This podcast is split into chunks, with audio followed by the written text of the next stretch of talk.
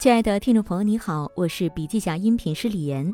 本文内容摘编自中信出版社出版书籍《增长结构：不确定时代企业的增长底牌》，音频为部分精彩观点节选。想要了解更多细节，还请阅读原文。本期音频还可以在喜马拉雅、懒人听书、蜻蜓、乐听、三十六课、荔枝等平台收听，搜索“笔记侠”即可。你也可以关注我们的微信公众号“笔记侠”。查看更多内容。为什么增长问题如此重要？强生公司前执行总裁拉尔夫·拉森说：“增长就像纯净的氧气，是解决一切企业问题的入口。”从可见的长期来看，全球范围内经济增长趋于放缓，低增长时代的到来，再加上2020年新冠疫情所带来的全球性经济衰退。使得企业如何在混沌中保持增长变得扑朔迷离。中国乃至全球企业，其所处宏观经济和产业发展的红利周期已经成为过去时。即使在新兴经济领域，这种衰退也开始出现。二零二零年五月十号，已经九十岁高龄的现代市场营销学之父菲利普·科特勒在跨洋直播对话中表示：“衰退和低增长，我认为可成为新常态。”科特勒给出自身对美国经济的预测：美国需要四到八年的时间才能恢复充分就业和之前百分之二的经济年增长率。在科特勒的影响之下，我认为看待增长无非是从两个维度：外生变量和内生变量。我在《增长五线》一书中将其表达为一个公式：企业增长区等于宏观经济增长红利加产业增长红利加模式增长红利。加运营增长红利，在构成企业增长区的四大要素中，前两大驱动要素开始放缓，增值呈负向。几乎所有企业的增长重心和注意力都得从外部经济增长红利转到企业内部的企业增长能力。过去中国企业单纯以规模看增长的方式有失偏颇。在二零二零年新冠疫情持续爆发期间，我们看到诸多企业的增长基石如此不堪一击。日本战略咨询之父大前研一说：“一家企业的能力反映在对看不见的未来的风险对冲和看得见的未来的布局。在这次疫情之下，我们看到提前布局数字化的一批企业逆势增长，比如创业三年，以数字化客户运营为增长核心的完美日记，一跃成为新国货美妆黑马；而另一些传统美妆品牌却因疫情之下零售渠道关闭的冲击。”公司估值跌去七成，之所以有巨大反差，核心原因就在于大前研一所说的风险对冲和未来的布局。完美日记在发展过程中建立的是可持续交易的客户资产。二零一九年天猫报告显示，完美日记全网粉丝超过两千万，是零零后粉丝占比第二名的国货品牌，且粉丝量仅次于华为。而大多数传统美妆品牌过去二十年把增长点放在零售渠道的建设上，在疫情黑天鹅爆发的今天，不具备塔勒布所提出的反脆弱性，对随时可能出现的黑天鹅事件的终极自保守则。唯有找到增长结构，才能破解增长之谜。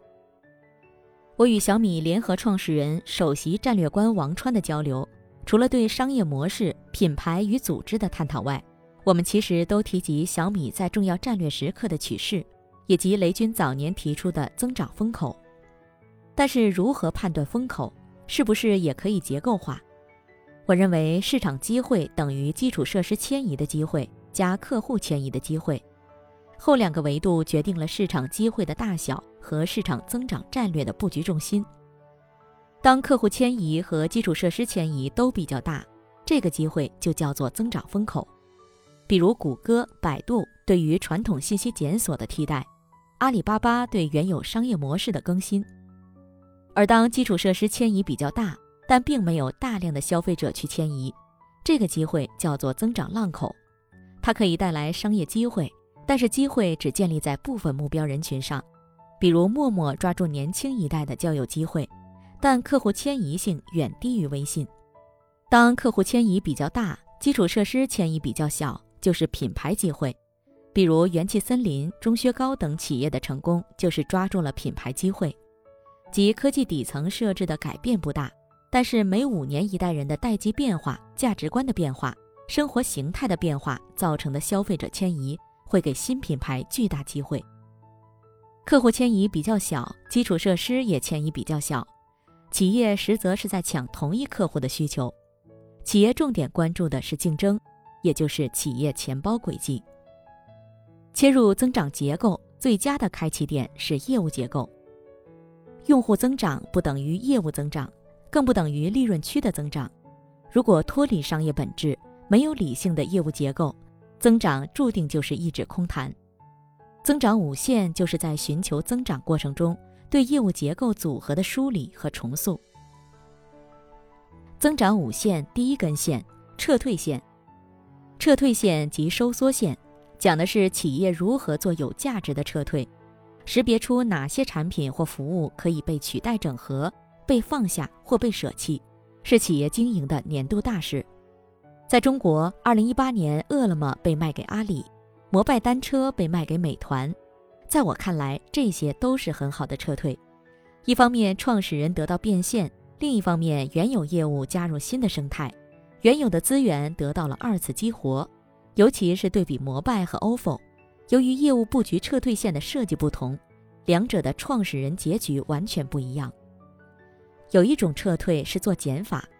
二零二零年二月底，预测完新冠疫情对可口可乐公司二零二零年第一季度的影响后，其 CEO 提出再度砍掉旗下六百个僵尸品牌。这些僵尸品牌大多数只占总销量的百分之一，但是由于各种原因一直在占用公司的资源。增长五线第二根线，成长底线。成长底线即保护企业的生死。为企业向其他方面进行业务扩张提供基础的养分，它对巩固企业业务增长尤其重要，是业务结构中的基石，所以也称增长基线。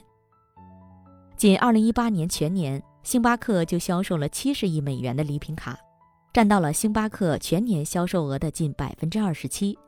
这项业务可以为星巴克一年四分之一的销量托底。一方面增长了客户转换成本。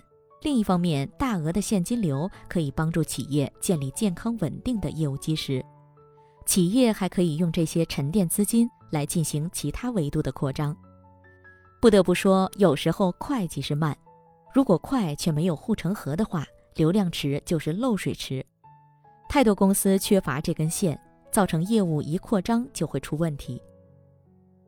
增长五线第三线增长线。结构化增长的核心可以分解成三项要素，它们分别是获取更多用户、锁定用户以及经营用户价值。这三项之间是存在逻辑关系的。获取更多用户又分为占领新区域还是拓展新客群，也可以是采取新的推广手段，从原来的线下媒体投放到利用社交媒体的裂变关系增长。企业可以去分析用户画像。如中国哪些区域已被覆盖，空白市场在什么地方？如果一线市场已经被覆盖，那么是否可能将市场下沉，去获得更多客户？美团进入外卖 O2O 市场后，就不断把市场下沉，三四线城市的用户数量迅速增长，就是受益于抓住了市场空白点。结构化增长的另一条增长路径是深度锁定用户。很多公司一边在获取新用户，一边在不断流失老用户，所以锁定用户尤其重要。这就是设立成长底线时反复提到的，要与客户建立持续交易的基础。如果选择从这条增长路径出发，就应该研究到底是哪些要素造成了用户流失，有没有好的策略去锁定用户，提高用户的转换成本。还有一条增长路径是经营用户价值。这里的价值指的是顾客终身价值。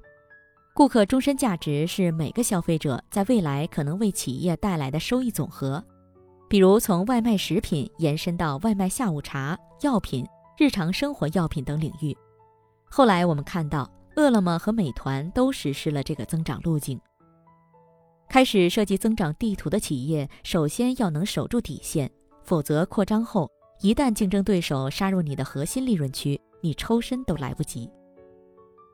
增长五线第四线爆发线，爆发线的必要基因首先是数字化。企业如果没有按下自己的数字化按钮，在今天来说是不可能去想象可以爆发的。一九八七年之后创立的公司，如果没有数字化的基因，不可能达到千亿美元的市值。比如一九九五年创立的亚马逊，一九九八年创立的谷歌，一九九九年创立的阿里巴巴，二零零四年创立的脸书，这些千亿美元市值的企业，无一例外都拥有数字化基因。在数字化浪潮下，未来只有三种企业。第一种，我将其称为原生型数字公司。典型的就是 BAT、谷歌、亚马逊、脸书这类公司。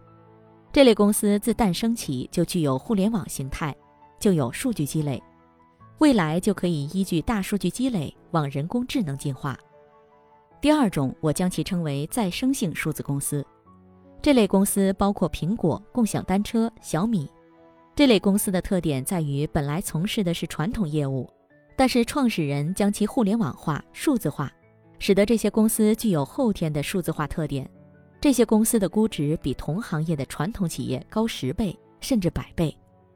最后一类叫做传统公司，他们数字化程度不高，或者短时间内也无意通过数字化对自身业务进行改造。增长五线，第五线天际线。所谓天际线，即企业增长的天花板，对公司业务本质的不同定义，造成了公司不同的价值。好的增长逻辑所勾勒出来的业务定义，可以让企业的价值击破天际线。就像美团四处出击，看不到边界的时候，王兴重新定义了美团业务新的本质。美团的未来是服务领域的亚马逊。王兴把美团的增长锚放在拉亚马逊和淘宝上。他说，亚马逊和淘宝是实物电商平台，而美团的未来是服务电商平台。不是所有的公司都有设计天际线的机会，因为能有这个想法的企业本身就是很优秀甚至卓越的企业。如果没有理性业务结构的支撑，企业增长的虚假泡沫总会破灭。业务结构只是增长的开始，没有客户的业务如同无源之水。下一篇读书笔记，我们将进入客户结算等增长结构的其他结构。敬请关注笔记侠公众号，收获更多新商业知识干货。好了，亲爱的听众朋友，今天的分享就到这里，感谢您的收听。有任何感想和建议，您都可以在评论区留言。新商业干货就看笔记侠，深度专访、品牌传播、线下沙龙等商业合作，如有需要，烦请联系笔记侠商务小伙伴魏志尚，联系方式：幺七六三幺八八。幺九五七幺七六三幺八八幺九五七。